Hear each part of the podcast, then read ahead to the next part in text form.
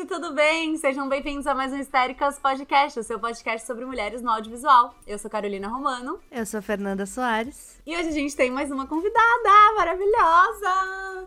Amiga, se apresenta. Oi, Oi lá, gente. Eu sou Roberta Camargo, sou jornalista. E tô muito feliz de falar de uma coisa que não seja política e economia. Então, assim, esse momento é meu. Mas por que, amiga? Conta pras pessoas o seu projeto. Faz sua publi. Então, é, eu sou jornalista e eu apresento o Simplão em podcast e também conteúdo no Instagram. E eu falo basicamente de política e economia. E agora, por causa de todo momento que a gente está vivendo, a gente dá uma escorregada em morte, fome, coisa bem leve, é bem tranquilo. Uma vibe assim, bem gostosa. Mentira!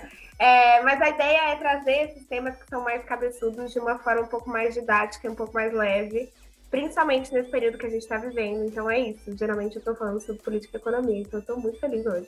Mas será? será que a gente não vai também falar sobre política e economia? Será? Ó, um spoilerzinho. Fique ligado. Se você quiser ouvir, pule para o minuto 40.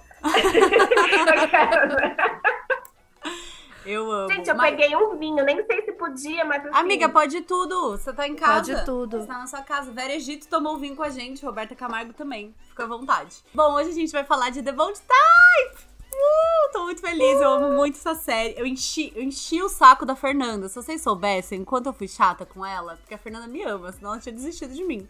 Porque eu enchi o saco dela pra gente fazer esse episódio. Inclusive, quando esse podcast começou, eu falei pra ela, amiga, tem uma série que eu amo muito que chama The Bold Type, que ainda não tava na Netflix. E aí eu falei, ah, não dá pra fazer episódio porque a série não tem no Brasil.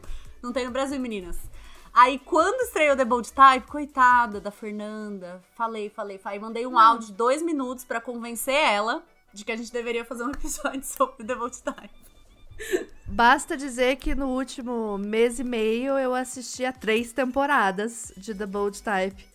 É, acho que foi nesse mês, né, que eu assisti. Foi isso? Não faz mais de um mês que eu comecei a assistir essa série, não. Deu certo, viu? Você, tá, você não viu a quarta também? Eu tô no sexto episódio da Ah. quarta temporada. Ai, já, ai não, gente, eu não tenho coragem. Enfim. é verdade. Eu tenho um problema muito grave, que inclusive tratei, estou tratando na terapia, que eu nunca vejo o último episódio das coisas. Porque eu não sei lidar com o fim. E aí eu não vejo. Deus. Tipo, Gilmore Girls, eu vi o, o último episódio de Gilmore Girls, tipo, depois de, sei lá, uns três anos que eu tinha visto o penúltimo. Amiga, mas as Modern coisas têm que Family, estão na mesma. Não tem, não. Quem falou, Carol? Não tem. Não tem, não. Muito Ai, bom. Eu amo. Mas, então, eu queria falar um pouquinho da minha relação com The Bold Type, assim, porque eu comecei a ver há muito tempo. Acho que eu vejo há dois anos já The Bold Type. De maneiras que vocês já devem imaginar quais são. E é uma série que eu via com as minhas amigas. Eu não lembro, acho que foi a Alice que apresentou pra gente, que eu vejo, via eu, a Alice e a Nath, né? A Nath já esteve aqui conosco falando de Moxie, maravilhosa. E aí a gente via, era muito série de migas, aí cada uma era uma personagem, era muito tipo. "Ah!" E aí quando entrou na Netflix eu surtei, que eu falei, finalmente eu vou conseguir ver de um jeito decente, entendeu? Pôr a legenda na língua que eu quiser, sabe? Ver com calma, vai ser maravilhoso. E aí eu comecei a recomendar pras pessoas, e aí algumas pessoas chegaram em mim e falaram assim: Carol, você tinha que assistir The Bold Type, essa série é a sua cara. E aí eu fiquei assim: eu sei, eu já assisto há dois anos, é maravilhosa. Então eu tô muito feliz, porque agora The Bold Type tá aí pra, pro Brasil todo, sabe? É, é isso, é sobre isso, como diz os dizem os jovens. Essa história é a Carol falando. Eu conheci essa série antes dela ser famosa. Antes do hype, eu tava Eu ia falar isso. Veio antes do hype. Como você se sente, Carol? Como você se sente? Eu me sinto acolhida, porque agora eu tenho pessoas pra conversar sobre essa série. Eu antes, eu era eu era aquele tipo de jovem que odiava coisa no hype. Eu ficava, ai, que preguiça. Hoje em dia eu acho ótimo, porque aí tá no hype, eu posso conversar com quem eu quiser. E aí a gente pode ter opiniões divergentes. É maravilhoso. Coisas no hype são Como sei incríveis. que temos aqui. A gente já tem extremos ali do amor e ódio por essa série, né? Sim, é verdade. Bom, e aí o que acontece? Essa série já tá na quinta temporada nos Estados Unidos, quinta e última. Ela passa, Turururu. ela passa na Hulu lá, que nós não temos aqui, né? Na Hulu e na Freeform, se eu não me engano. É, Hulu é o streaming, né, que tem a série, e aí na TV passa no, no Freeform. E, enfim, ela vai acabar esse ano. Acho que ela tá no terceiro ou no quarto episódio já da quinta temporada. Então é isso, né, gente? A gente tem que curtir enquanto ela existe. Talvez a, a Roberta não veja o último episódio. Mínima condição. Não vou ver. Eu amo. Gente, teve uma série que era Valéria, que eu assisti, eu fiquei apaixonada. E também é nessa pegada, amigas, a minha escritora, fudida da vida. E aí eu falei, cara, tô viciada nessa série, uou, incrível, vou assistir devagar. Gente, sabe quando você, tipo, tá assistindo de forma descomprometida, e aí acabou o episódio, e a Netflix disse, ah, essa série aqui você pode gostar. E eu fiquei assim, ó, eu acabei a série sem querer. E só tinha uma temporada. Gente, sério. Eu Isso sempre acontece série. comigo. Eu acabei Isso. a série sem querer. É a melhor frase do mundo. Tipo, eu acabei a série sem querer. Quando eu vi, é ela acabou. Nossa, eu fiquei órfã. Foi difícil. Essas, essas séries da Netflix eu sempre assisto e aí fico. Ué, cadê o próximo episódio? E aí aparece aquela telinha. Você gostou ou não gostou? Aí eu falei, ah, filha da mãe, não tem mais. Não, e, e eu gosto, tem umas séries que eu gosto que tem, tipo, sei lá, cinco episódios. É chato, entendeu? Mas, mas não é sobre isso que a gente vai falar hoje. A gente vai falar sobre The Bold Type, que a gente viajou na maionese. Viajamos, viajamos. Eu vou falar o, o a ficha técnica. É, The Bold Type foi criado por uma mulher, a Sarah Watson. É dirigido, escrito e produzido por várias mulheres. Aqui eu tenho uma observação, porque eu fui lá entrar no IMDB. E é, na primeira temporada, o, o, as pessoas que mais dirigiram foram homens. E aí, na segunda, terceira e quarta temporada, você tem um acréscimo de mulheres. E aí a gente vai falar sobre como que isso transparece mais pra frente. Sim. É, e é uma mistura bem bonitinha, assim, de Diabo West Prada, Gossip Girl, Sex and the City, que é aquela coisa de migas trabalhadoras em Nova York que são fashionistas, então o figurino é super. Todas elas têm, tipo, um consultor de moda que mora no apartamento. E elas acordam 5 da manhã, principalmente a Jane, Sim. que ela tá sempre muito Sim. maquiada. É impressionante, Sim. eu fico Sim. E assim, todo mundo em cima do salto, sempre, né? Gente, a, a, parte que mais me choca nessa série é que todo mundo anda de salto. Eu, eu juro. O tempo todo. Todo mundo. Até, até a Cat, que às vezes usa tênis, tá sempre de salto. Então, assim, triste. Eu, eu não poderia participar do, do casting, porque eu não sei andar de salto. E vamos para o plot, o, sobre o que, que é. São três amigas. São três amigas que trabalham numa revista voltada para mulheres. A Jane, que trabalha como redatora. A Sutton, que é secretária de uma moça que trabalha com moda. É, mas o sonho dela é trabalhar com moda mesmo, sem ser assistente de ninguém. E a Cat, que trabalha com social media. É, e aí, cada uma delas tem uma ambição diferente e querem coisas diferentes ali dentro dessa revista. E aí é legal que a gente vai acompanhando o, avanço, o crescimento profissional delas, e enquanto isso, lidando com a vida pessoal, né? Que tem um monte de coisa que acontece também, idas e vindas, e altos e baixos, etc. Dedo no e, cu e gritaria.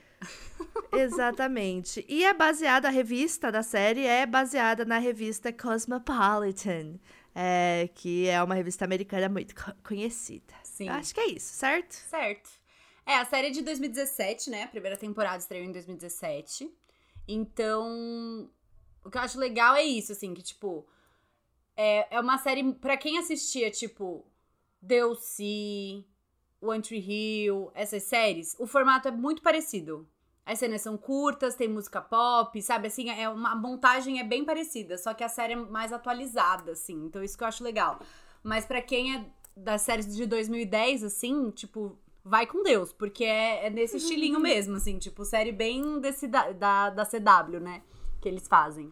Sim, é, é, é uma série que, por mais que a gente vai falar, faz a gente pensar sobre uma coisa ou outra, é uma série para ser leve, para você assistir uhum. sem muitas preocupações na cabeça. Não, até quando é pesado, não é tão pesado assim. Total. É, eles dão um jeito de dar uma. Até, uma musiquinha, é, até uma quando piadinha. eu choro, eu choro com o coração quente. Porque eu choro, né? Eu sou essa pessoa que eu choro, eu choro com tudo. E aí eu choro, mas meu coração fica quentinho. Então, tudo bem. Tipo, é uma série que eu, que eu vejo feliz. Tipo, eba! É o meu momento de ver The Bold Time, sabe?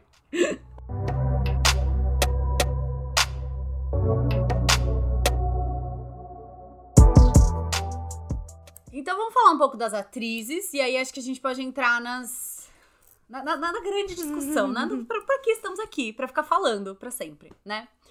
É, a gente tem a Jane, que quem faz é atri uma atriz chamada Kate Stevens. E aí, ela acho que ela é a mais famosinha, assim, das três. E ela fazia uma série que Maravilhosa. eu amava, que chamava Faking It. Que passava na, na MTV, na era de ouro da MTV, quando tinha Finding Carter, Awkward, Scream. Ai, que saudade. Teen Wolf, que eu amo. É ruim, mas eu amo. E Nossa. aí ela... Nossa, amiga, julguei agora, hein? Pode julgar, amiga. pra mim, a vida é um equilíbrio, entendeu? Entre farofada e filme cult. Então, Justo. tá, tá tudo certo. E, e a Kate faz. Ela é atriz musical também, né? Ela fez muitos musicais off-Broadway. E ela fez um musical chamado Bear, o musical, que é um musical que eu já estudei, é um musical muito legal. E eu acho que ela arrasa, assim. Ela canta muito bem. Tem mais cenas na série que ela canta, né? Tem um, um episódio lá no karaokê e tal. Tem.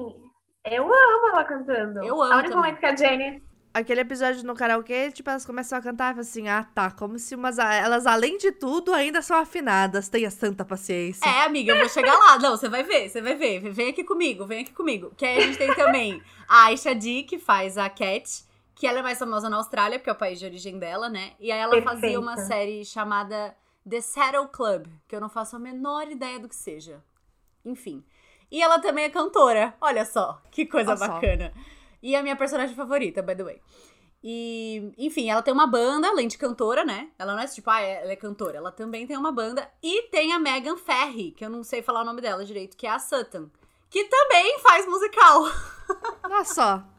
E dá pra fazer um musical de The Bold Type. Nossa, ia ser meu sonho. Ia ser tudo. Gente.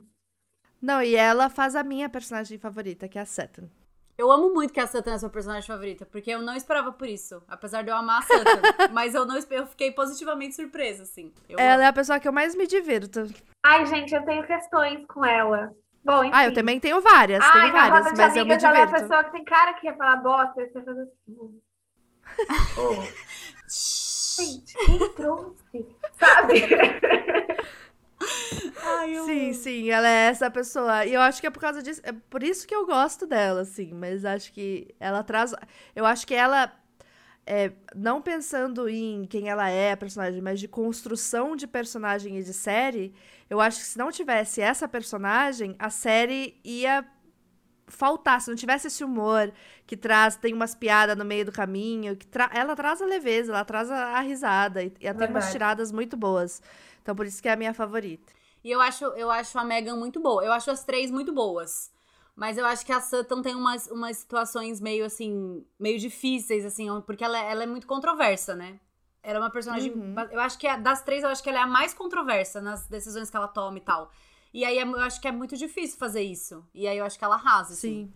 E tem também a Melora Harding, que aí, o que aconteceu? As pessoas que são fãs de The Office vão saber quem é, porque ela faz a Jen em The Office. E eu comecei a ver The Office esse ano.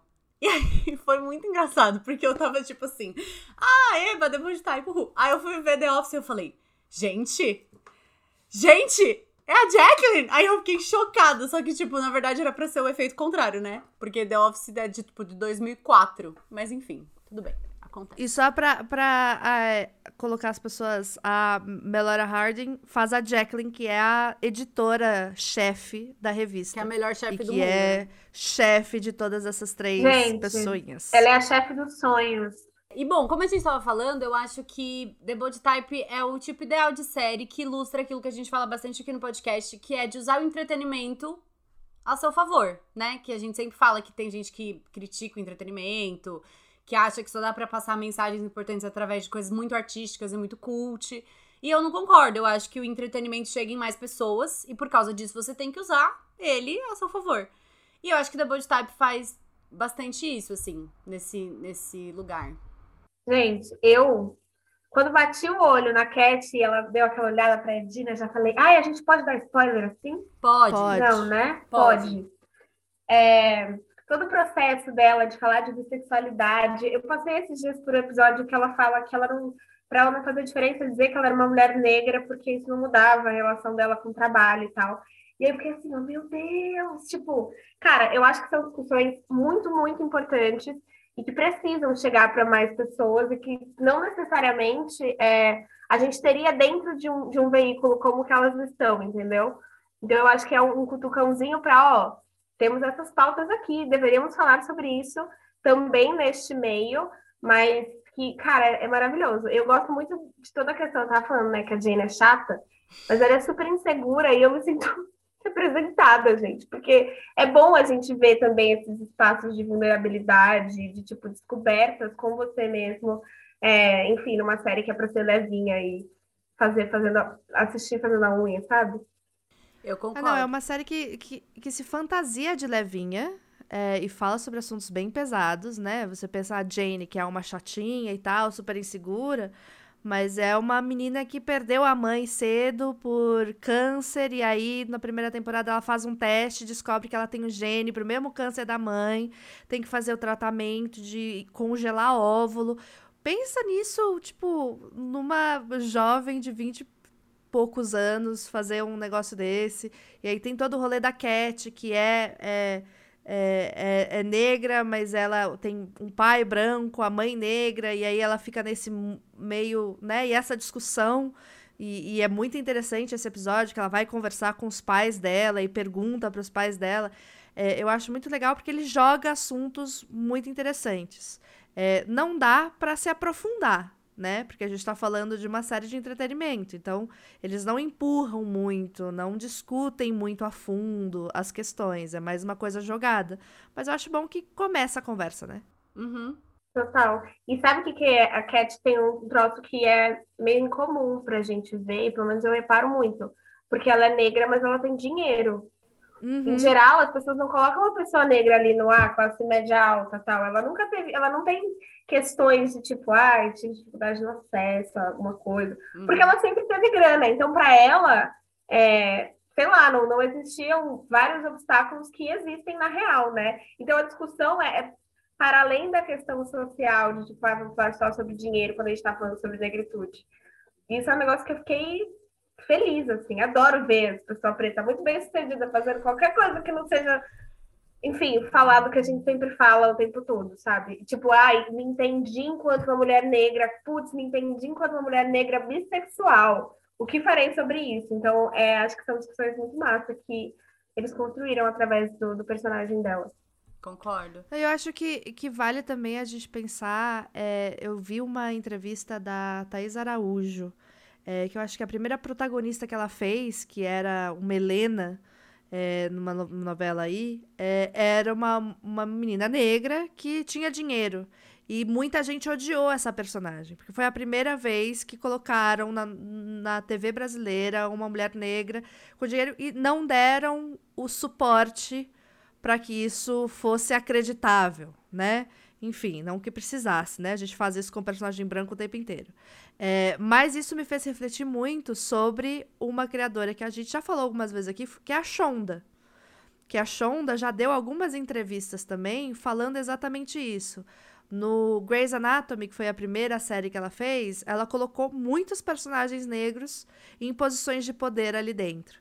E aí ela teve a oportunidade de colocar a personagem Kerry Washington como uma mulher preta, rica e só. Exato. E isso dali, a gente tá falando de uma série que foi quando? 2010, 2011? Por aí. É, é uma série... não é 2012, não é? É, é isso. Então, por causa dessas séries, a gente consegue colocar a história da Cat nessa série de uma maneira muito. Porque a gente já tá acostumado a ver.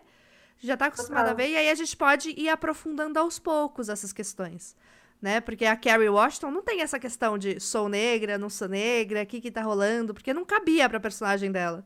Uhum. Ela tinha que ser pé na porta. Já pra Cat, a gente consegue se, né, falar mais um pouquinho. Eu acho isso muito interessante.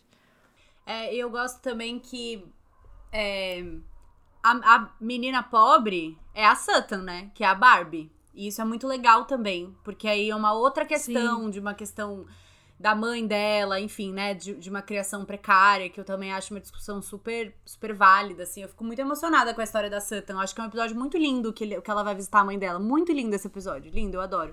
Esse eu não vi ainda.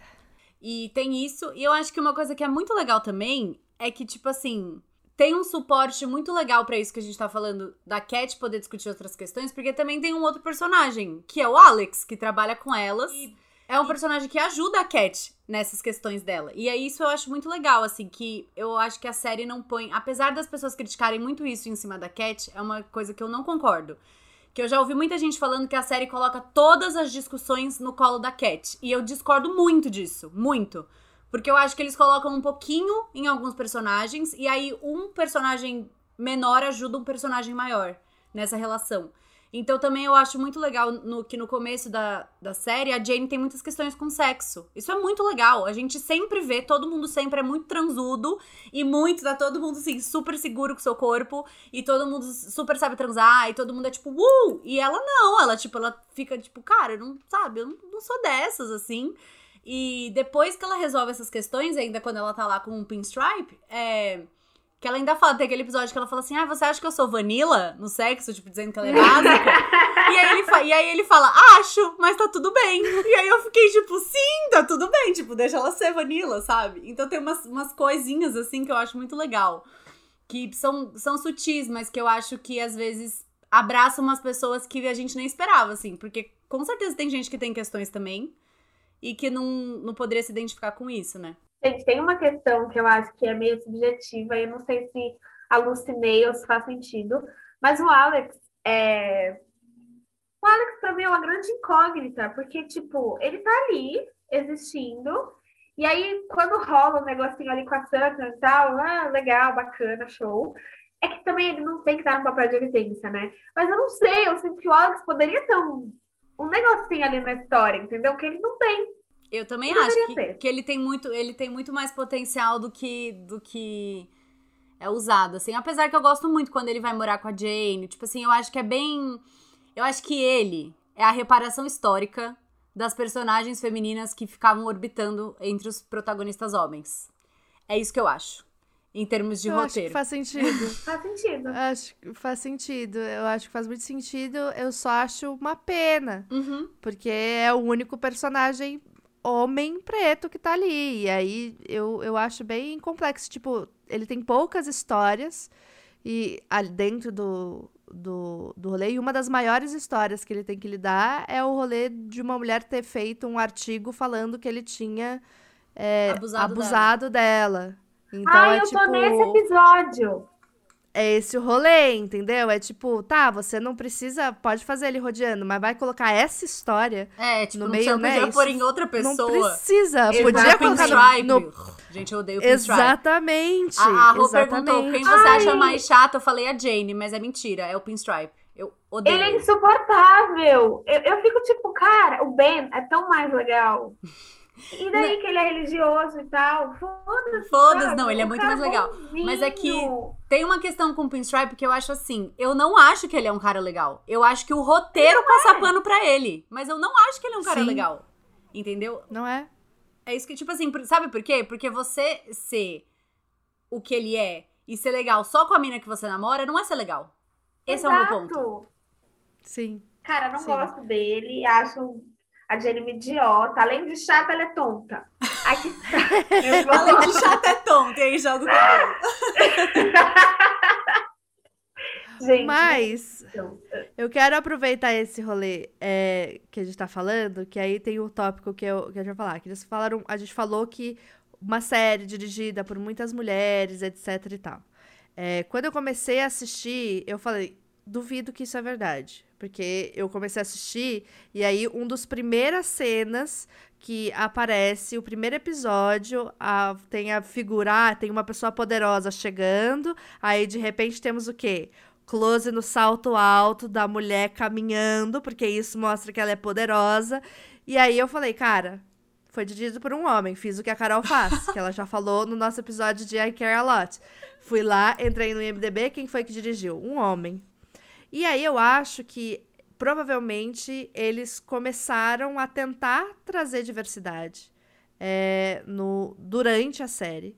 Eu vejo que existe uma diversidade de pensamentos é, de mulheres brancas ali, né? Das questões das mulheres brancas. São, são bem diversos e são muitos assuntos que surgem. Os, no, né, os nossos problemas estão todos lá. Mas eu não sinto que existe uma diversidade de roteirista, de diretor é, que fale sobre raça, que fale sobre LGBTs.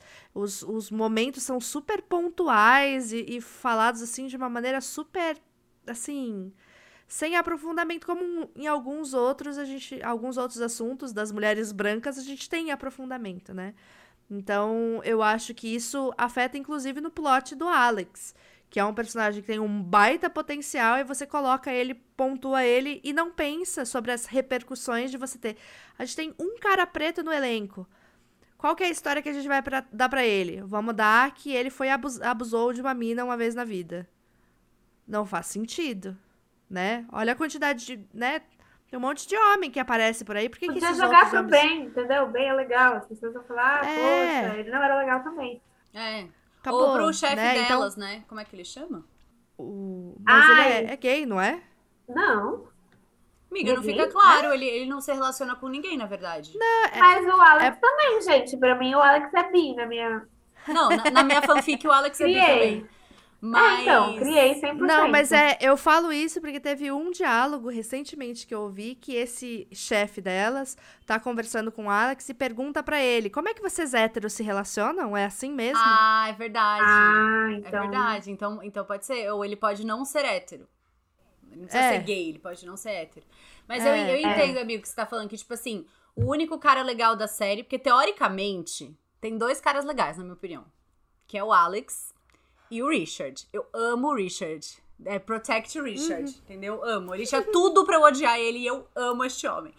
Então, pra mim, tem esses dois caras legais. E um não é um cara, né? Já é um homem, já está muito crescido. O mínimo que ele tinha que ser era legal mesmo. E aí jogam tudo no, no ombro do Alex, assim. Realmente é uma questão. Sim. É uma questão mesmo. E eu acho que é uma questão que aparece muito por causa da falta de diversidade atrás da câmera. De não ter uma pessoa ali na sala de roteiro e falar assim, gente, eu não sei se isso é uma boa ideia. Gente, mas tem o chefe da, da Suran também. Como é o nome dele? Que é também outra pessoa que só na terceira temporada que a gente começa a entender tomou- mais sobre ele. Exato! E, tipo, agora que eu cheguei na fase de ter uma criança na vida dele, não sei o quê, tipo, incrível, mas demorou muito, né? Demorou muito. É isso, é duas, são duas temporadas inteiras, a gente tem esses dois personagens que estão ali flutuando em volta das personagens. E é muito. O que eu sinto é que, tipo, fizeram a, o persona... fizeram a lista dos personagens. E aí fala assim, cara, a gente tem uma, três protagonistas, duas brancas e uma, e uma negra. A chefe vai ser branca. E aí foram fazendo a listinha ali e falaram assim, cara, a gente pode fazer esse daqui negro e esse também negro, porque daí vai ser e esse diverso aqui o vai ser chefe, hein? Atenção! É isso. né? É, eu acho que rolou esse, esse pensamento na criação e eu vejo que e, provavelmente porque eles perceberam isso, ou as pessoas criticaram isso, ou até não, eles começaram a trazer história para esses personagens mais pra frente. É, mas é isso, eu não sei como é que tá a quarta temporada, eu tô no meio da quarta temporada ainda. É, eu vi que o Alex tá com um podcast agora, tá morando com a Jane né, tem uma vida, tem ali tá, conversa. Ele né, fica com uma além- estagiária lá, tipo, vai, vai avançando um É. pouco. Tem, tem alguma coisa. E o, e o outro também tem a filha, né? A enteada que vai morar com ele. E a Sutton ajuda a decorar o quarto da menina e tal. Então, tipo, tem ali um, um je ne sais quoi. Sendo que o outro personagem, Nossa, o Richard, chique. A gente já sabia um monte de coisa dele. É verdade. Ai. E eu tenho uma questão de Entendeu? amor e ódio com este homem. Porque assim. não, mentira, gente. Na real, a a Sarah era uma mole do caralho. E ela. Ai, não pode falar palavrão? Pode, amiga. Você tá na sua Pode. casa, pode tomar vinho, é falar palavrão e dar spoiler. Você tá dentro de casa. Ah, então tá ótimo. Muito obrigada. É, não, porque ela era mole, né, gente? Eles tinham tudo pra ter tido uma relação antes. E quando ele disse pra ela vamos assumir, ela simplesmente arregou, né? Ela regou. Bunda mole.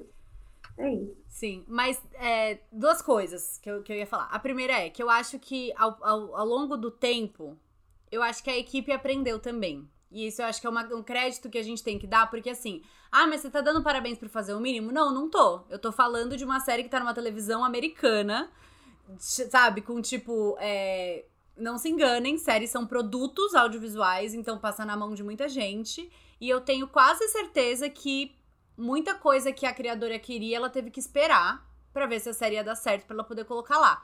Então eu acho que é uma série que foi aprendendo consigo mesma e que ao, ao longo do tempo foi entendendo que tipo assim, não dá para colocar só a personagem ali e dane-se. Tipo assim, ela precisa fazer parte do episódio. Então tem um episódio, por exemplo, na quarta temporada, ou no final da terceira, agora eu tô confusa, que é uma personagem trans, que a Cat ajuda ela a participar da corrida. E a questão da personagem trans não é ser trans, a questão dela é que, tipo assim, ela, pra, pra ela já tá tudo bem, mas ela não consegue participar de um evento que se diz super inclusivo. Então a Cat vira e fala: então esse evento não é inclusivo. E aí ela vai lá e abraça essa personagem, tem tudo a ver com o roteiro do episódio em si. Então, essas pequenas coisas, o episódio também que a Sutton vai ajudar lá a, a menina, a filha lá do chefe dela, que a gente esqueceu o nome, tudo, de todo mundo, que a menina fala que não quer ir tirar foto lá na escola porque ela se acha feia e ela tá se comparando com as meninas do Instagram. Eu achei super relevante. A menina tem 14 anos, 15 anos. Tipo, é a realidade das pessoas agora. Tipo, ah, minhas, as minhas amigas de, de escola têm fotos no Instagram muito mais bonitas que a minha. Então, eu acho que eles vão começando a, a deixar melhor esses subplots. E aí eu ia deixar pra falar isso depois, mas como você falou agora, amiga, eu acho super relevante, que eu queria falar do post que a Aisha D fez no final da quarta temporada pro começo da quinta. A Aisha faz a Cat, como a gente já falou. Ela fez um post no Instagram dela que a gente vai deixar no Twitter e também vai repostar lá no, no Instagram. E aí eu vou fal falar por cima os pontos importantes pra gente poder discutir. E aí ela, ela começa o post, ela faz, tipo, ela fez uma carta daquelas que escreve e vai postando em vários. no carrossel, né? Então ela começa falando um pouco da origem dela, ela fala que ela é uma atriz australiana birracial, que ela já lutou por várias, várias coisas na vida dela e que num determinado momento ela começou a questionar as pessoas que estavam por trás das câmeras de The Bold Type. Mas como que ela chega nessa conclusão, né? Ela fala que a Cat foi a primeira personagem que ela fez que tava, que não era o papel da melhor amiga negra e que não tava lá para complementar a, a pessoa branca. É, e que é uma personagem que resolve advogar pelas coisas que ela acredita. E por causa disso, ela, como atriz, achou que ela devia, a Cat, advogar pelas coisas que ela acreditava. Casa comigo, essa mulher é perfeita. E aí, ela coloca uma frase aqui muito maravilhosa, que ela diz: A diversidade que vemos em frente às câmeras precisa ser é, refletida na diversidade do time criativo atrás das câmeras. E ela aponta algumas questões como só na segunda temporada eles contrataram uma pessoa negra pro time de roteiro. E ela questiona dizendo que é injusto colocar toda a vivência negra de todas as pessoas negras em cima de uma pessoa que tá escrevendo o roteiro, quando no resto da equipe tem um monte de gente branca escrevendo história das pessoas brancas. Não é, não é justo, não faz sentido. Ela fala que nunca houve mulheres pretas, queer ou escritoras muçulmanas na sala de roteiro para escrever o backstory da Dina. Então, tá, vai com Deus, né? Vamos pesquisar e vamos lá, vamos com Deus. Ela diz que em 48 episódios, só uma mulher negra dirigiu e foram dois episódios apenas de 48. Depois ela fala que eles demoraram três temporadas para terem alguém na equipe de maquiagem que soubesse lidar com texturas de cabelos negros. E aí, inclusive, ela ah, agradece não. todo mundo. Ela faz também uma comparação da posição de poder que a Cat conquista na segunda temporada, mas ela diz que não tem posições de poder para pessoas negras na equipe de The Bold Type, para mulheres negras, na equipe de The Bold Type. Aí ela diz também que tem uma decisão romântica polêmica no final da quarta temporada para a personagem dela, na qual ela não concorda. E aí eu não essa eu não vou, essa eu não vou dar spoiler, vou deixar as pessoas verem porque acho que não é justo. É, mas que apesar dessa decisão polêmica, é, que da qual ela não foi consultada pelo que dá a entender pelo texto dela, tipo assim, ninguém perguntou para ela, tipo, você acha que a sua personagem ficaria com essa pessoa? É, ela tentou dar o melhor dela, de si, né? E aí ela fala que nos últimos tempos, ela encerra o texto dizendo que nos últimos tempos ela conversou com os produtores, escritores e executivos da empresa que fazem a série e ela postou esse texto, colocou no mundo porque ela espera que as pessoas possam contar histórias mais autênticas. E é isso. A, Aplausos. Perfeito. Maravilhoso. É... E é isso, assim, eu acho que, que o post pontua isso que a gente tá falando. Tipo, ela, ela faz parte da série, cara. E ela tava. Imagina, tipo, você tá ali no seu dia a dia de trabalho e você fala assim, cara, tem algum negócio, alguma coisa errada aqui. Porque, tipo, o que tá escrito no roteiro não é o que eu tô vendo aqui. É muito louco. Amiga, eu. Bom, eu sou jornalista, né? Então a minha vida toda foi dentro de redação. Primeiro que é o clima falso da redação de revista ali é delicioso. Gostaria muito que fosse assim, mas numa redação de verdade as pessoas estão, mano, enfiando o dedo na sua orelha e xingando sua mãe, entendeu? É um negócio louco, surreal, assim. Dá seus pulos. É...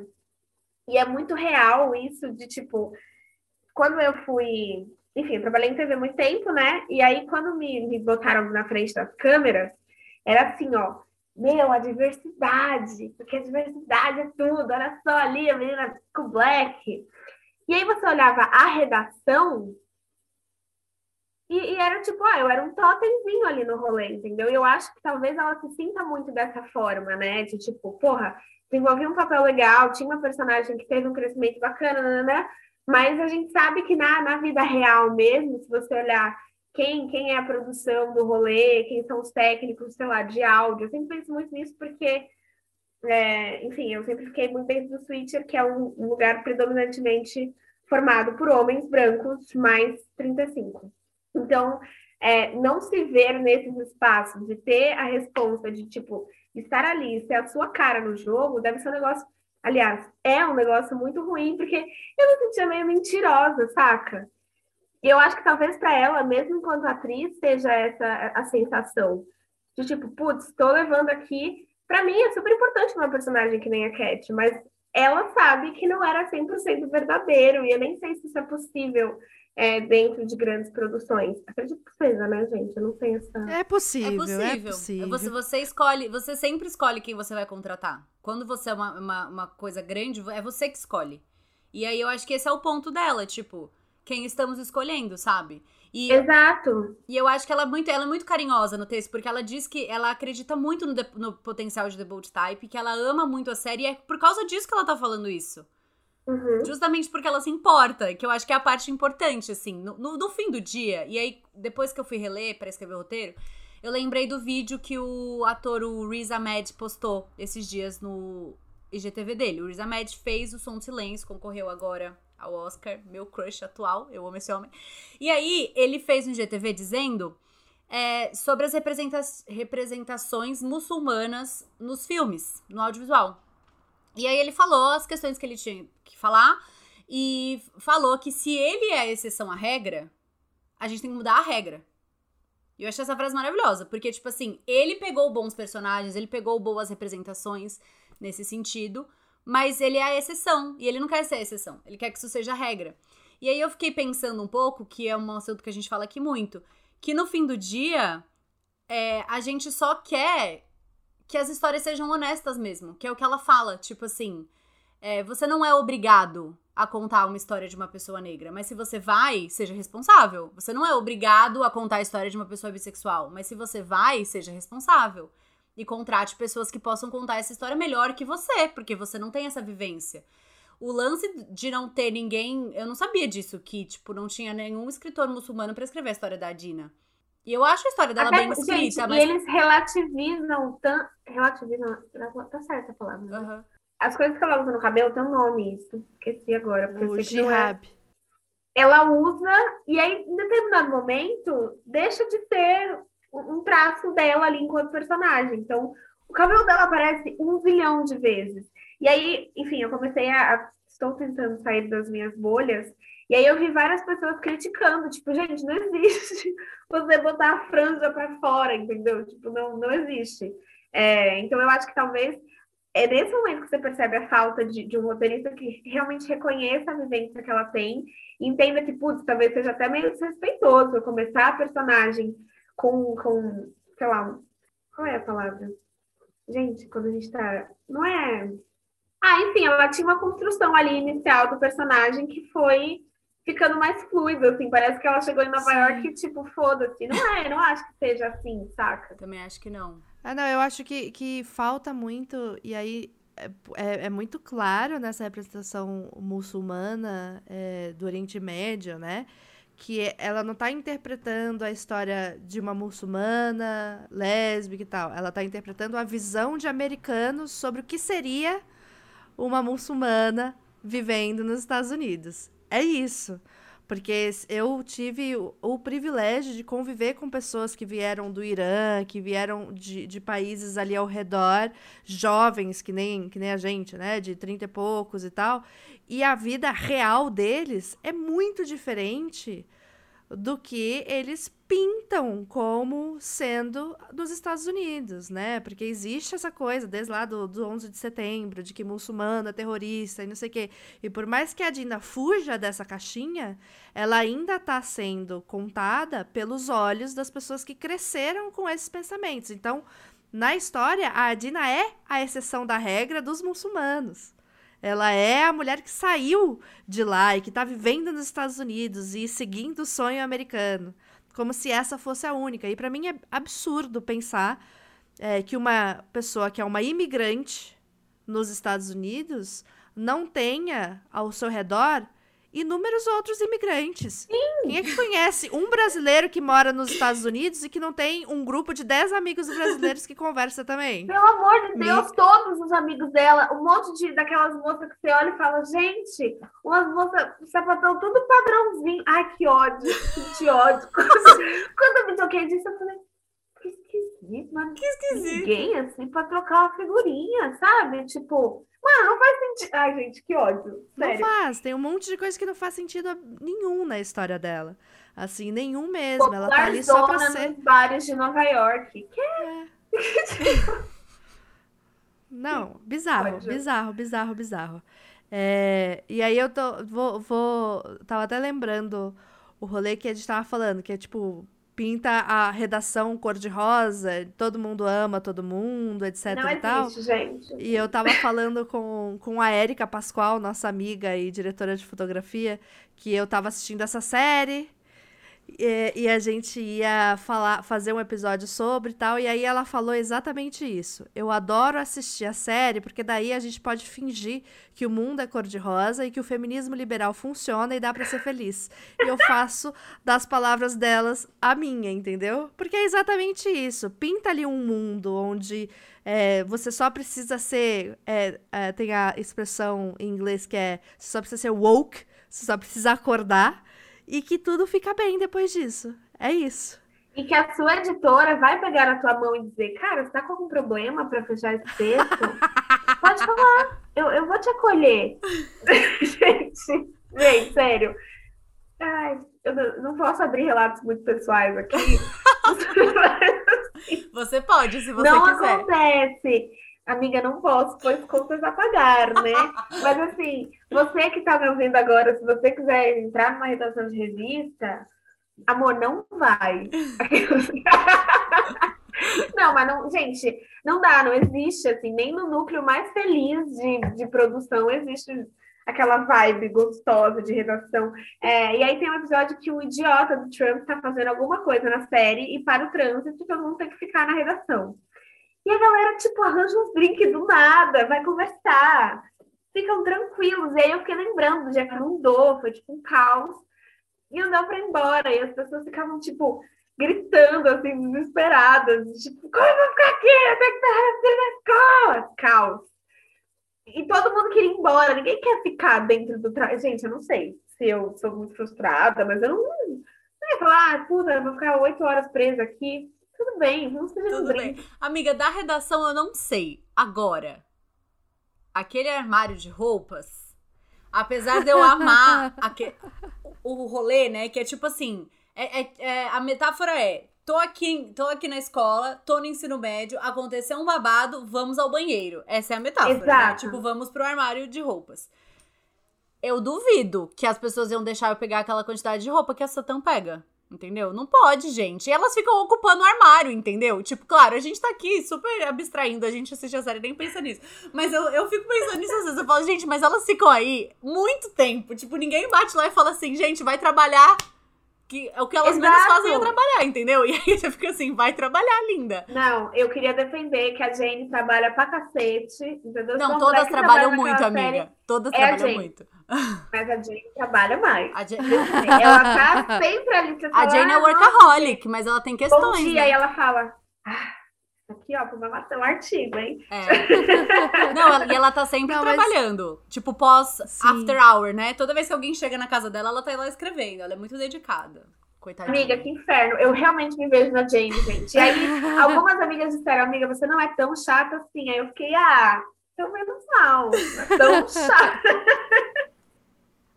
Não, mas eu acho que é, é tipo, existe o exagero, claro. claro. Não existe uma chefe tão maravilhosa quanto a Jacqueline. Não existe um, um, emprego tão acolhedor que você nem liga de ficar lá quando você tá presa.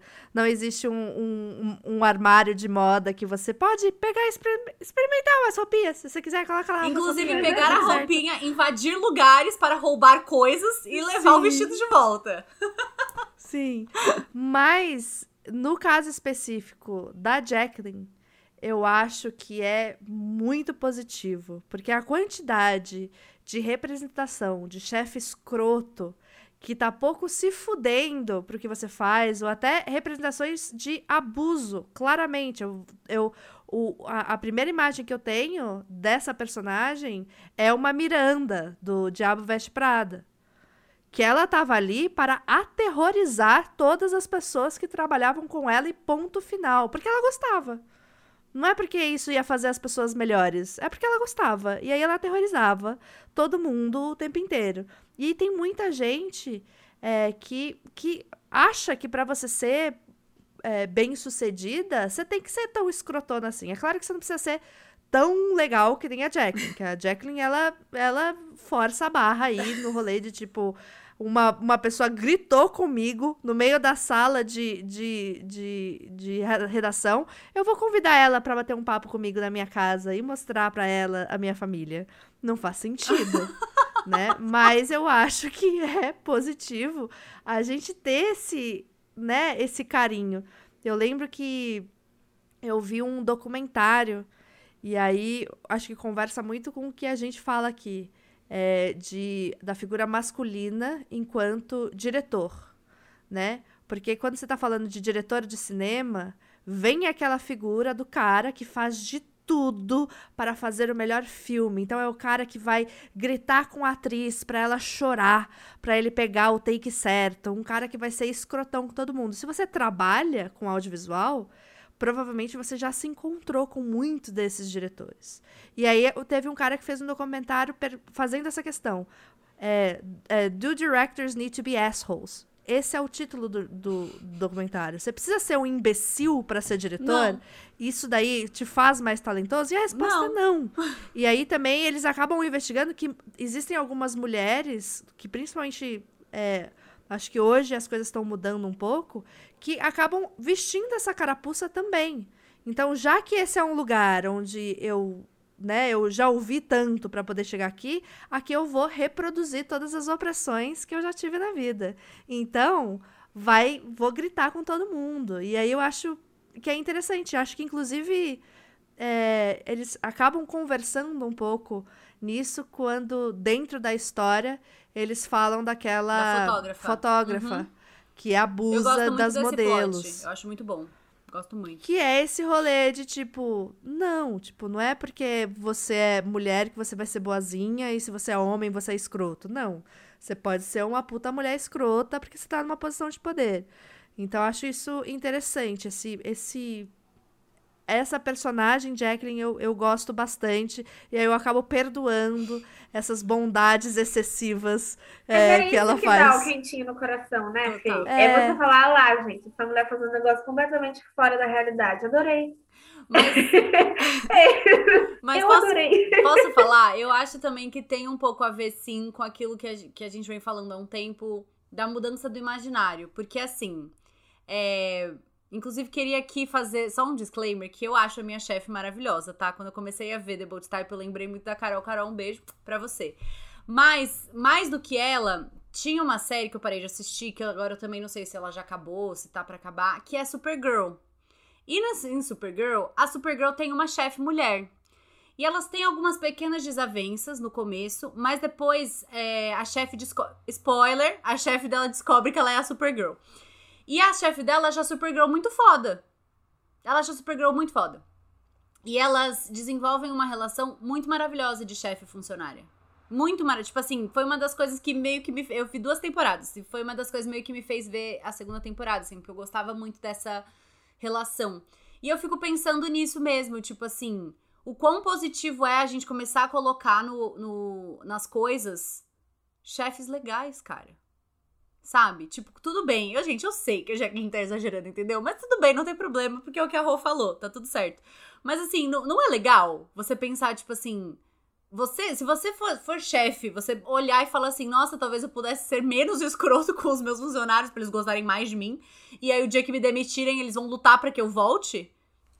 Ia ser bacana também, sabe? E eu fico pensando nisso um pouco. Não, eu acho que é, é dá um quentinho no coração, porque foge um pouco da realidade. Mas eu tive uma chefe também, inclusive o nome dela é Carol, é, que a gente virou muito amiga, assim, ela me deu um, um... Foi na época que eu era estagiária ainda, e eu tava, tipo, entendendo o meu relacionamento, entendendo o rolê de bissexualidade, assim, tipo, foi um momento horrível da vida, é, e que o meu trabalho era meio que o espaço que eu queria ficar. Ali, se eu ficasse presa, talvez eu ficasse tranquila. É, mas ela tinha muito de tipo, meu, tem coisa que até hoje, às vezes eu tô escrevendo texto e eu falo, ah, Carolina ia gostar disso aqui. E aí eu sigo, sabe? Tipo, então eu acho que são pessoas que tudo marca na gente, né? Seja no amor ou na dor.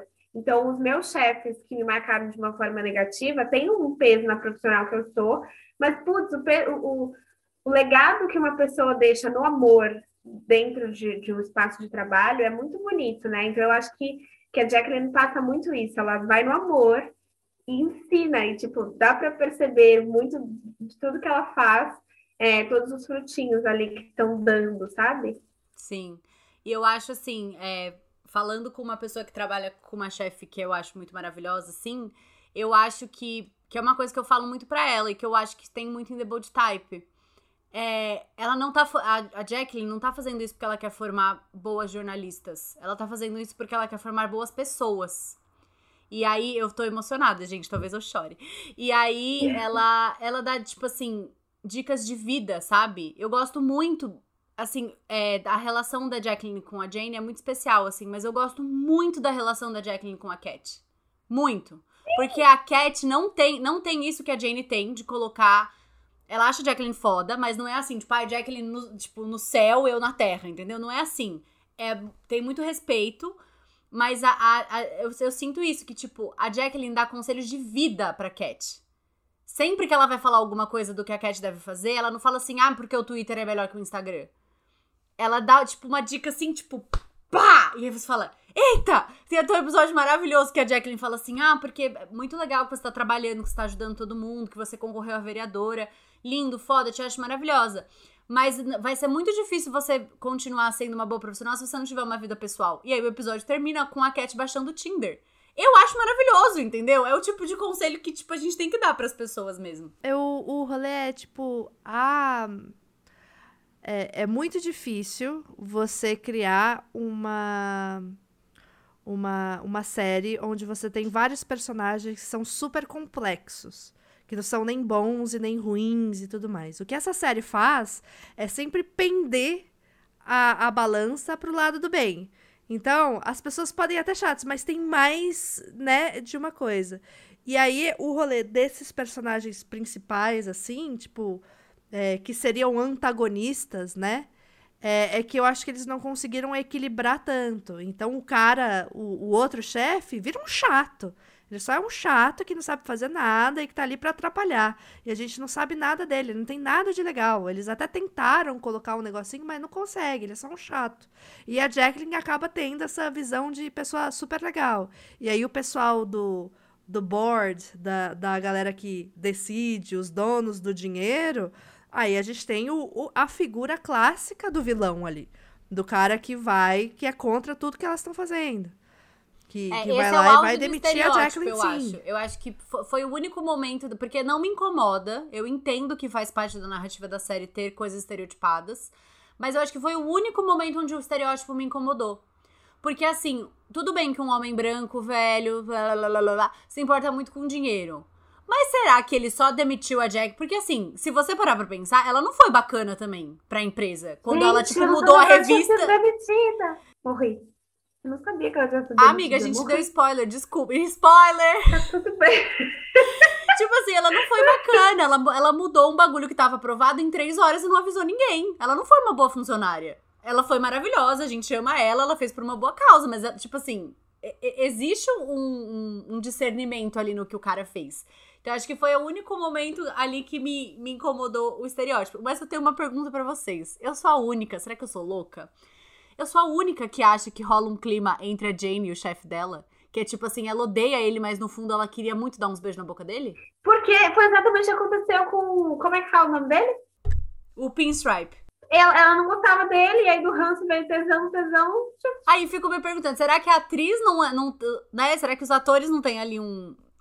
Uma química? Um é. Será? Não, uma química. Não, Elas tá não falando, precisam se pegar. Você tá falando da Jacqueline com o RJ. Não, da Jane. Cara. Eu tô falando da Jane. Não, da Jane da com Jane. o cara do, do virtual. Com o chefe do virtual. Com.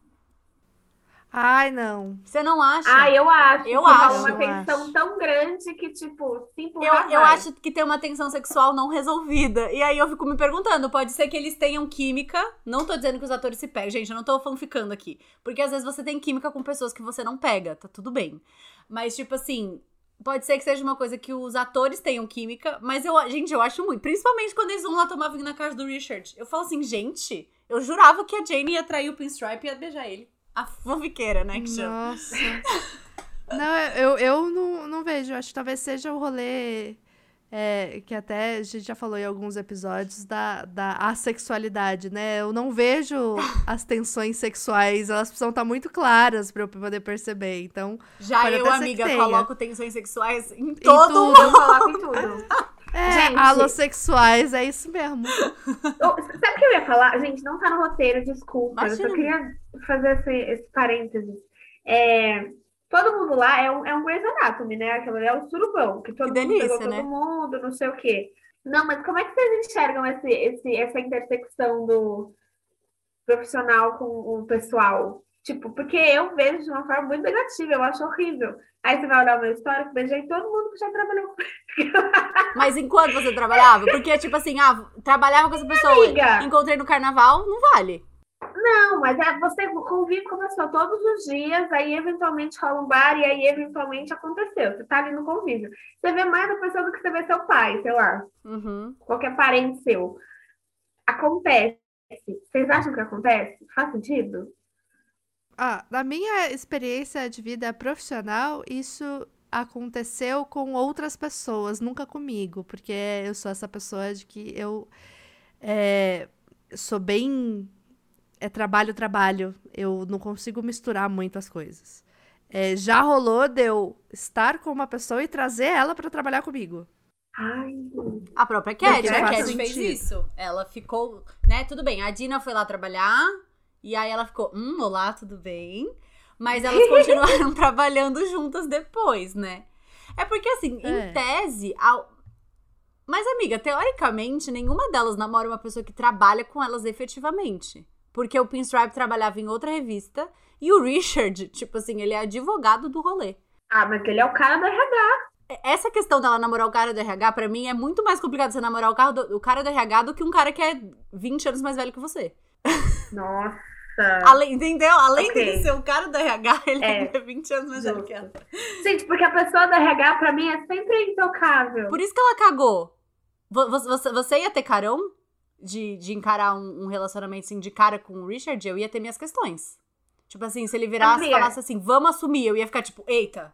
Não, não, porque no estágio da minha carreira que eu tô, as pessoas iam dizer exatamente o que ela tinha medo que as pessoas dissessem. Tá vendo? Julguei, mas faria da mesma forma. Ah, ah, ah terapia, eu amo. Gente, tá vendo? A terapia, entendeu? Vai fechando o ciclo. Mas, mas só para responder o que você perguntou, eu acho que depende, porque a gente não pode generalizar, né? Nunca. Mas acho que no geral, não costuma dar tão certo. Eu acho que é diferente se você namora uma pessoa de fora e traz a pessoa para dentro, ou se você acaba tendo um rolo com uma pessoa que trabalha no mesmo lugar, mas não necessariamente com você. Tipo assim, não, que não é seu chefe, que não é seu. Sei lá, que você tá escrevendo uma matéria junto. Colega de elenco, por exemplo. Dá ruim, geralmente, gente. Não é legal, entendeu? Dá ruim. Gente, ó, pra mostrar que às vezes pode ser que dê certo, minha mãe era chefe do meu pai. Tá vendo? Olha só. Tá vendo? E o Richard é do RH, entendeu? E Entendeu? a Será que vem uma criancinha boa aí? Aquelas, né? Já fez. Só mas eu acho, eu, eu acho que são, são várias coisas diferentes. Eu acho também que é de cultura da empresa, uhum. né? Se existe alguma coisa na cultura da empresa que tá tudo bem, tá tudo bem, gente, entendeu? É isso. É, em The Office eles têm que avisar. Vida, no The Office eles bem. avisam e fazem um documento e assina. É, em Grace é, também foi coisa. assim, depois que a Arizona pisou na bola. Porque, porque é importante, principalmente quando você tá fazendo. Quando tá misturando essas posições de poder, assim. Então, uma coisa é você criar um relacionamento com uma pessoa. Outra coisa é pegação no escritório. Uhum. E aí, quem é que, né, quem é que pode, quem é que não pode, quem é que vai mandar, quem é que, que não vai. É, eu acho que eles acabam nem entrando nesse cenário, porque eles nem. Né, as únicas pessoas que eu acho que que ficam ali lá dentro é o, o Alex com a Sutton, logo na primeira temporada, que eles, né, é. transam Ele fica ali. Ele uma estagiária vez também depois, com a estagiária da Cat. Spoiler! Olha só.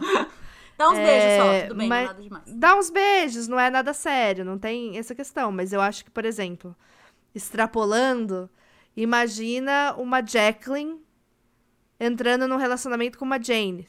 Seria tenso. Não, seria. Não tem condição. Quer dizer. Seria tenso?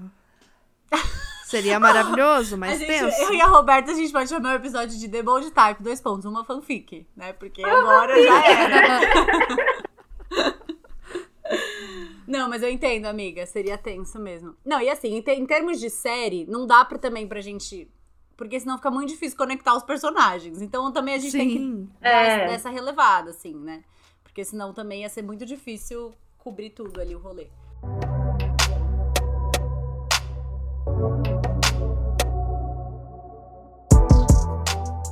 Enfim, eu não acho mais que as pessoas passam 10 anos dentro de uma empresa, não no nosso, sei lá, no mundo que a gente está agora, assim, da nossa idade. Eu não passaria se alguém dissesse, olha, 10 anos aqui você vai terminar chefe, nem a pau, eu acho. A não ser que fosse uma coisa muito, assim, extraordinária. Ah, mas que nem a coitada. A vida dela é uma bosta, o trabalho dela é um inferno. E ela tá lá esperando. Ai, uma oportunidade. vai acontecer essa oportunidade, irmã. Toca teu barco. Enfim. Não, eu acho que o que falta um pouco, que aí a história ia ficar. Eles vão conseguir amarrar. É o rolê de que hoje, principalmente nesses lugares, pelo menos as pessoas, os profissionais que eu conheço, você não cresce de dentro da sua carreira, normalmente dentro da mesma empresa.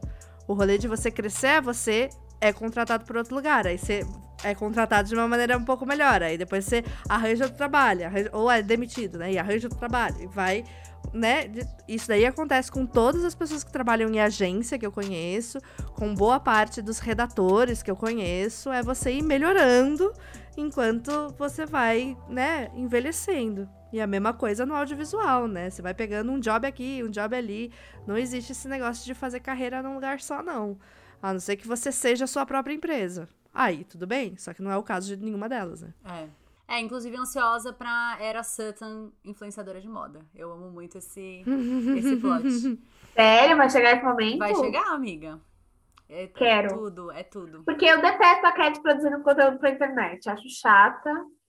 Ai, é, eu também. Foi uma coisa que não pegou pra ela ali. Então, ah, eu acho forçado. Eu, eu posso, é. posso falar? Eu amava muito o plot. É que assim, o, er, o erro do jovem, o jovem erra muito, né? E aí o erro do jovem é ter aplicativos onde você marca coisas e ficar lendo comentários, né? Ler comentários é o maior erro do jovem moderno.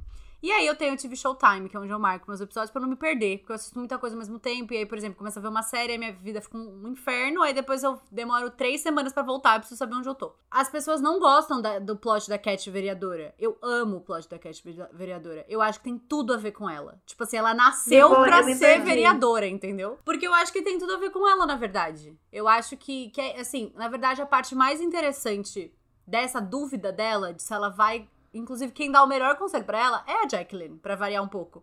Se ela, se ela vai abandonar tudo ou não, é o que a Jacqueline fala pra ela. Tipo assim, você vai ficar parada no mesmo lugar? Você não nasceu pra advogar, pra ajudar as pessoas, não sei o que, não sei o que, e aí você vai ficar parada no mesmo lugar pra sempre? Faz sentido pra você? E ela fica tipo, é, acho que não. E aí ela vai correr atrás de outra coisa. Então eu, eu concordo muito com vocês, assim. E eu acho também que é uma geração que é muito difícil ter um sonho claro na cabeça. Eu quero ser isso. Quem é que consegue fazer isso, gente? A gente não sabe. A gente quer Não, ser isso agora que você- e quer outra coisa depois. Ou então vai Exato. aparecer outra coisa depois. Era o maior sonho da minha vida, durou três meses. E tudo bem. Tudo bem. E tudo bem. Não, não meu sonho é, sei lá, ser é, Paquita da Xuxa. Meu sonho. Entendeu? Durou uns anos. E aí eu descobri que não rolava. Entendeu? E tá tudo bem. Aí você, né, faz outros sonhos. Eu acho muito difícil ser. Desde criança, o meu sonho era trabalhar na revista. É tipo, o máximo que a gente tem, ah, meu sonho é trabalhar na Globo. Mas você não- chega lá, não vai ser tão legal, você não vai ficar tanto tempo na Globo assim, entendeu? Ou pode ser que você fique também, mas assim, não necessariamente o seu sonho vai ser o mesmo. É, não, e assim, eu acho também, eu acho que tem isso, que a gente amadurece e os sonhos amadurecem, né? Não é nem mudam. Eu acho que é porque. Às vezes mudam, mas eu acho que é muito pesado. Você fala assim, tipo, ai, o sonho de todo mundo muda. Às vezes o sonho só amadurece. Tipo assim, você entende que o objetivo do seu sonho não era aquele que você achava que era. Porque eu, eu sou uma pessoa que eu, eu, eu tenho alguns grandes sonhos meio desde sempre, mas que amadureceram muito. Mas eu acho que é isso. Tipo assim, você descobre coisas novas na vida e você ganha novos sonhos, porque você descobriu coisas novas. Então, é, Mas eu acho que isso é coisa de millennial. amiga, mas eu tenho a idade da Roberta. Eu sei, mas vocês são millennials. Não, a gente não é, não, é? Eu não sei, amiga, eu sou muito confusa, entendeu? Pros jovens Vocês eu sou velha, e millennials. pros Ah. velhos eu sou jovem, eu não sei. A, hoje, a, a geração que tem A 18 própria anos Sandy agora não é mais o- os, os, a geração que tem 18, 19 anos agora, não é mais millennial. É geração Z, sei lá Geração qual que é o Z. nome dessa geração. É a galera que tá Vocês- mexendo no TikTok. Eu É, vocês são geração millennial, estão começando a se sentir velhos. Mas é uma geração que é muito, tipo, dos sonhos e tal. A minha geração, É desiludida, Querida. né, amiga? Vocês são a gente já é desiludida desde sempre, entendeu? A gente não teve Eu não, eu esse de crescer com um sonho. Infelizmente. Nossa, eu sou muito. Ah, eu sou romanticona. eu também, Falar, amiga. É... sonho. Martin Câncer. Ah. Ih, minha filha, eu vou que vou. Nossa senhora. Então, e eu já fico, gente, eu sou ai, doida. Eu fico vendo coisas de tipo, ah, eu há dois anos postei no Twitter que eu, sei lá, comprei um caderno. Aí eu fico, caralho, o caderno que eu comprei há dois anos foi o que me permitiu. Nossa, a gente é muito trouxa, realmente. Vocês são muito Millennials. millennials. A, a- a geração trouxa. Tá, que, Carol, a gente ia entrar na porra do armário pra desabafar, amiga, certeza. amiga, a gente ia muito. Considerando que eu e a Roberta nos conhecemos no carnaval, com certeza a gente faria No isso. carnaval. A gente faria. Ai, gente, que dia, né? Que dia. Foi tudo, amiga. Foi tudo. Ainda bem que o McDonald's existe. Foi maravilhoso. É, e eu acho que, que talvez seja por isso que, tipo, eu não amo essa série. Assim como vocês gostam muito. É uma série que, tipo, eu não ligo de assistir. E, e provavelmente eu não, eu não assistiria essa série Se a Carol Se não tivesse enchido. a Carol não nossa- tivesse Nossa. feito. Gente, sobe o Exatamente. áudio da Ana Maria falando, ó, ao maior sinal de desinteresse, suma. Netflix, tira a série dela. Tira a série. Não, te, não gente. trate como The Bold Time, sabe? eu Como é vou que é falar. aquele meme? É, Não, é o meu tipo de série. Eu não sou uma pessoa que gosta de assistir essas séries de comédia, essas coisas levinhas. Eu sou mais os contos de Aya, entendeu? Sou mais, tipo, essas séries que, tipo, você fica com dor no estômago de assistir, sabe? É, então, para mim, assistir essa série tem sido um exercício muito interessante de desligar todas as, as questões e tentar acreditar naquele mundo. Porque é isso, eu, eu tenho muita dificuldade de acreditar nesse mundo, eu tenho muita dificuldade de acreditar nas personagens, eu tenho que fazer um exercício muito grande na minha cabeça para poder estar tá ali, entendeu? Eu não me enxergo em nenhuma das personagens. A gente tava falando, tipo, nossa, isso, eu sou muito isso, eu sou muito aquela. Eu, falei, eu não me enxergo em nenhuma dessas personagens. Nem na Jacqueline, que é mais velha, e nem nas meninas de 24 anos ali. Eu acho que elas são todas iludidas. Eu, eu inclusive. Igual assim, a minha Roberta. Nossa, já, né? gente, mandando mensagem pra minha psicóloga. eu fui participar de um podcast e a Fernanda falou que eu era iludida. O que eu faço?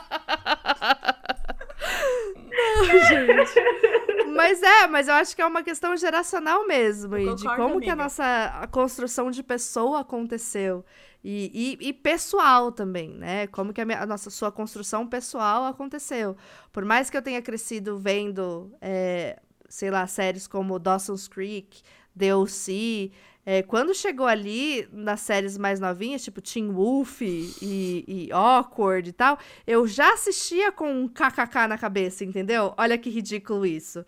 Assistia, mas tipo, meu, que patético. E, e sem esse olhar de identificação.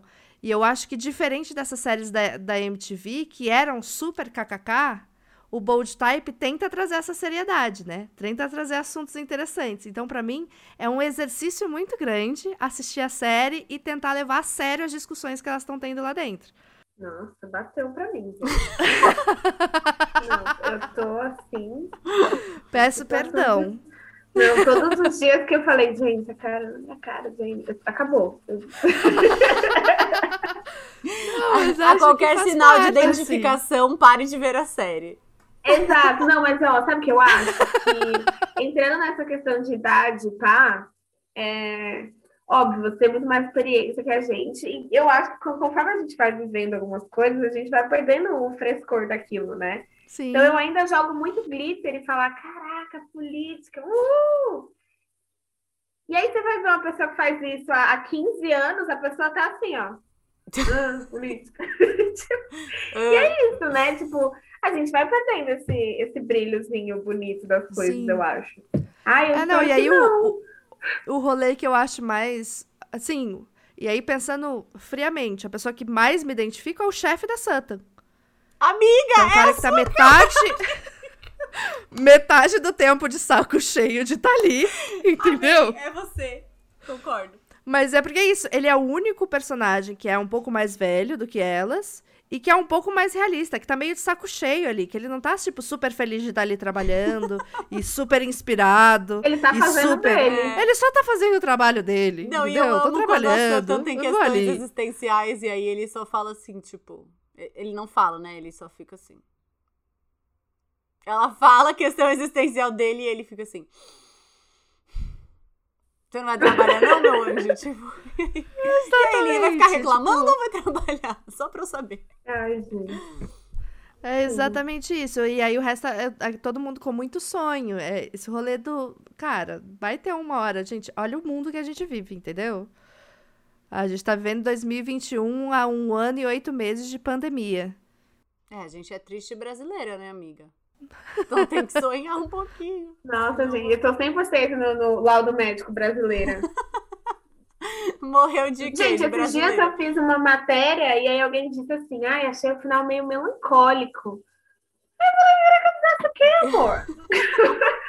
Da sua matéria da vida real, a pessoa falou isso? Amiga, minha matéria da vida real. A minha chefe falou, achei que ficou meio melancólico, você não achou? Eu falei, não, achei normal, assim. E nesse mesmo dia entreguei um roteiro para um freela e a pessoa falou, meu, achei o final um pouco triste, de repente.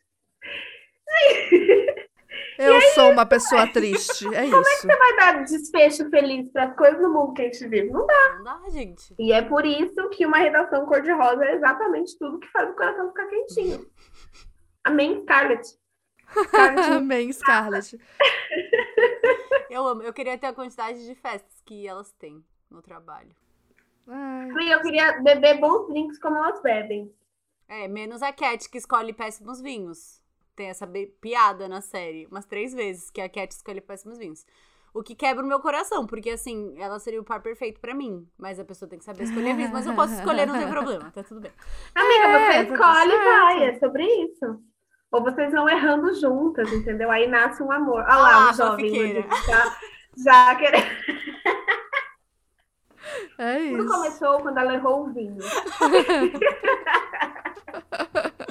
Eu amo. Muito é, bom.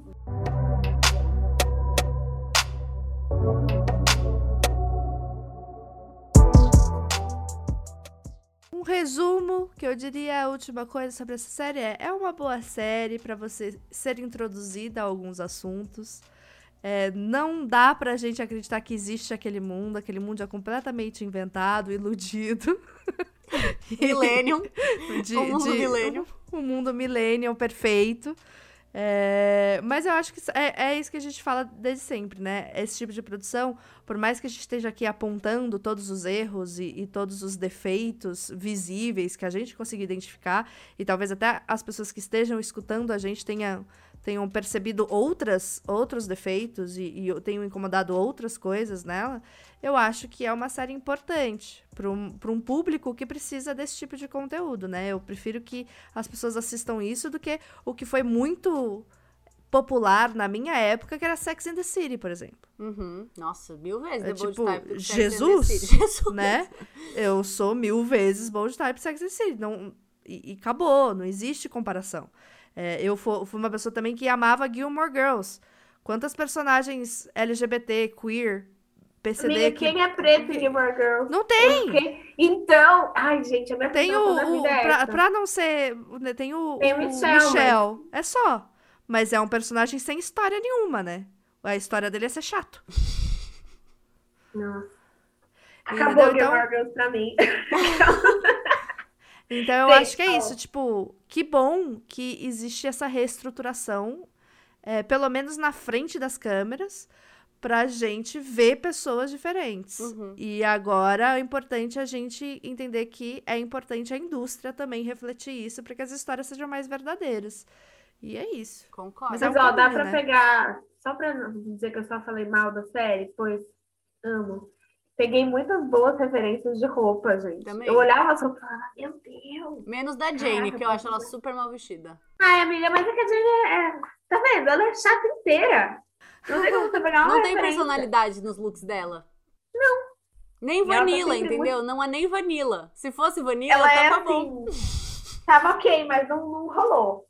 Enfim, tem boas referências de roupa que você olha e fala, gente, talvez essa gola alta fique bonita em mim também. Uhum. Gosto muito de ver a Cat linda, maravilhosa, grandes penteados. Inclusive, só trancei o cabelo porque eu cheguei na terceira temporada e o Cat está com o cabelo Nossa, trançado. Meu Deus falei, do céu. Nossa, e se eu trançar o meu cabelo? Tá frio, né? E aí foi isso que aconteceu. Nossa, ela fica tão gata, assim, ela é gata de qualquer jeito, mas... Ela é, pelo amor Na terceira Deus, temporada eu fico, daquela, eu fico gente, nervosa, assim, meu coração falha um pouco.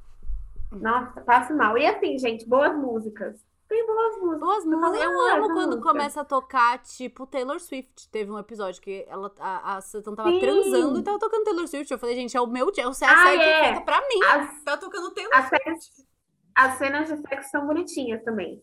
Eu, eu tenho isso, é uma coisa que eu reparo muito. É que nem Scandal. As cenas de sexo são bonitas. Eu acho bonitinhas também. Eu acho que, que nunca que ela, eles nunca, tipo, abusam dos atores, nem das atrizes, nem dos atores. E quando vai ser mais sensual, é de fato sensual e não sexual. Tem um, tem um negocinho ali. Eu gosto também. É bem feitinha, é bem feitinha.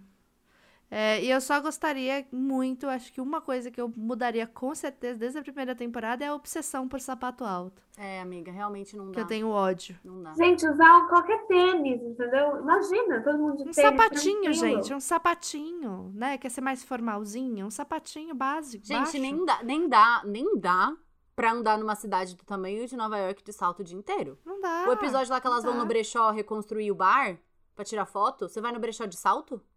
Ah, não, não dá vai. não, né? Pelo amor de Deus. Quem, o, a figurinista não, não vai no brechó, porque Falhou. colocou todo mundo Gente, esses dias a Jane abriu a porta. Arrumadora. Arrumadora tem uma... Nossa, direto. Por isso que eu falei, a Jane, a Jane acorda às quatro da manhã. Com certeza. Gente, porque ela... mas dentro de casa, quem vai estar arrumadona de salto? É. Quer dizer, agora numa pandemia a gente até que se arruma, se É. mude, finge que aconteceu alguma coisa, mas. É verdade, não, eu mudaria Nem, isso nem também. isso, eu, eu fico o dia inteiro de pijama mesmo. Eu coloquei esse casaco aqui e uma blusinha por cima do pijama pra poder fingir aqui, mas de baixo tá tudo pijama. Mas eu, Gente, hoje eu me arrumei. mas eu mudaria também a obsessão do salto alto. E só pra concluir que eu ia dizer que eu acho muito importante, assim, a gente, eu amo muito a série. Bom, vocês já devem ter notado, né, coitada da Fernanda, enchi o saco dela. Mas assim, eu gosto muito de aprofundar coisas que eu gosto também.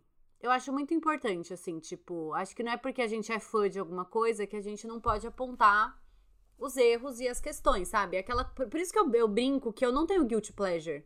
Porque eu não sinto guilt em ter pleasure por nada que eu assisto. Entendeu? tipo assim, ai, mas você gosta de Elite? É uma farofa. Sim, uma farofa deliciosa que me entretém muito e cumpre o objetivo. Tipo, pra mim tá ótimo, sabe? E aí eu acho que é isso. Eu, eu tenho certeza absoluta, a gente já começou a falar mal de Gossip Girl da segunda versão, mas a gente vai estar aqui assistindo. Eu, eu estou, assim, ansiosíssima. Eu gritei com o trailer, entendeu? Já vi é, vídeo de react, porque eu sou essa pessoa. Mas é isso, tipo, é consumir com consciência, assim. Então, claro, é pra amar The Bold Type, a gente não tá falando isso. Tipo, ou não, se você não ama, tudo bem. Mas assim, se você ama, é pra continuar amando. Mas pra você ter noção, tipo assim, deixa eu ver o que, que eu tô assistindo aqui, pra eu saber o que, que eu posso usar de referência na vida. E isso que você falou, Rod, das referências dos lookinhos, tem, tem algumas pequenas coisas na série que eu acho umas discussões interessantes, que eu fico, eu fico refletindo depois, tipo, trazendo a situação pra minha vida, e fico assim, tipo, nossa, é real, né? Isso aqui é uma coisa meio iludida, por exemplo, que a Fê falou, e eu fico tipo, nossa, mas isso é muito iludido, e eu penso, mas eu já fui assim, tá vendo? Como as coisas são. Sim, total. Ai, gente, olha, amo uma série. Inclusive, é, acho que essa é a primeira série no ano que me tira de Grey's Anatomy. Eu só assisto Grey's Anatomy. É isso, é o que você está fazendo, Grey's Anatomy. E aí eu chego, tipo, na décima segunda de Grey's, eu não gosto da décima terceira, então eu volto pro, pro, pra primeira. e aí eu fico nessa. É sério. Ai, Roberto, eu amo. Então, sou, Amiga, qual é o signo mesmo? eu sou Sagitário com gêmeos, amiga, e lua em Ares. Gêmeos. Então, se você é Sagitário, você é muito obcecada pelas coisas que você gosta, então faz muito sentido. Eu sou doida tipo, você ouve gosto. E músicas no assim, repeat pra sempre. Você gosta de uma música e você vai ouvir ela no repeat forever. amiga, eu escuto as mesmas 40 músicas, é aquele meme. Eu e as mesmas 40 músicas a minha vida inteira, entendeu? Ah, a pessoa me viu em 2017, estou eu ouvindo Transa, Caetano Veloso. Ah, chegou aqui em 2021, continua ouvindo Transa. Caetano Veloso. O que você tá ouvindo? Ah, Caetano Veloso. Enfim, então assim, foi muito bom porque me tirou da minha obsessão. Porque minha vida é o quê? Almoçar, ver alguém ali cortando um osso, um sangue, choro. Eu só assisto Grey's Anatomy, então eu fiquei muito feliz de ter uma série que me tirou e que me dá vontade de assistir antes de dormir, sabe? É o meu Isso momento foi- feliz. Eu falo, ê, vou ver Bold Type. Exato! Nossa! Ou era isso ou era Modern Family. Então, assim, só que Modern Family é outro patamar de série, né? Não dá nem pra. A Fê, você não gosta de Modern Family? Amiga, eu estou, eu estou no chão. Aqui, pra mim. Não, iludida, ainda falou, Roberto, você é um lixo, gosta de Modern Family. Não, não, eu, eu não julgo. Eu já, já tive essa discussão com a Carol. Eu não julgo pessoas que gostam de Modern Family. Eu tenho. Eu até gostava, mas eu comecei a ter uma relação bem diferente depois que eu morei nos Estados Unidos. E tá. aí, aí tem todo o rolê da Sofia Vergara que eu acho problemático demais. Eu não consigo dar conta de assistir. Mas tudo bem, tá tudo Mas bem. tudo bem, tá Rô, tudo bem. você não morou bem. nos Estados Unidos, então você pode É. continuar. Não, gente, E- eu inclusive e não eu saí nem da continuo- Zona Norte de São Paulo nunca. Então, assim, E eu continuo achando o formato da série genial. genial, incrível. A quebra da terceira parede. É isso, né? Eu amo. Pois cachorrinha de Fleabag.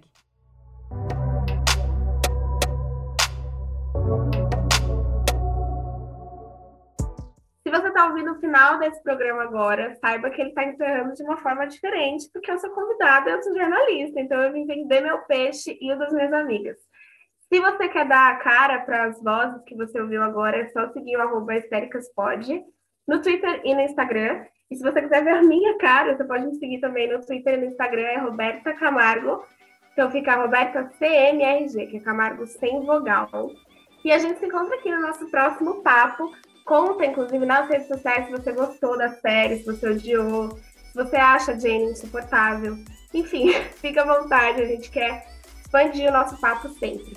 Um beijo, até, mais!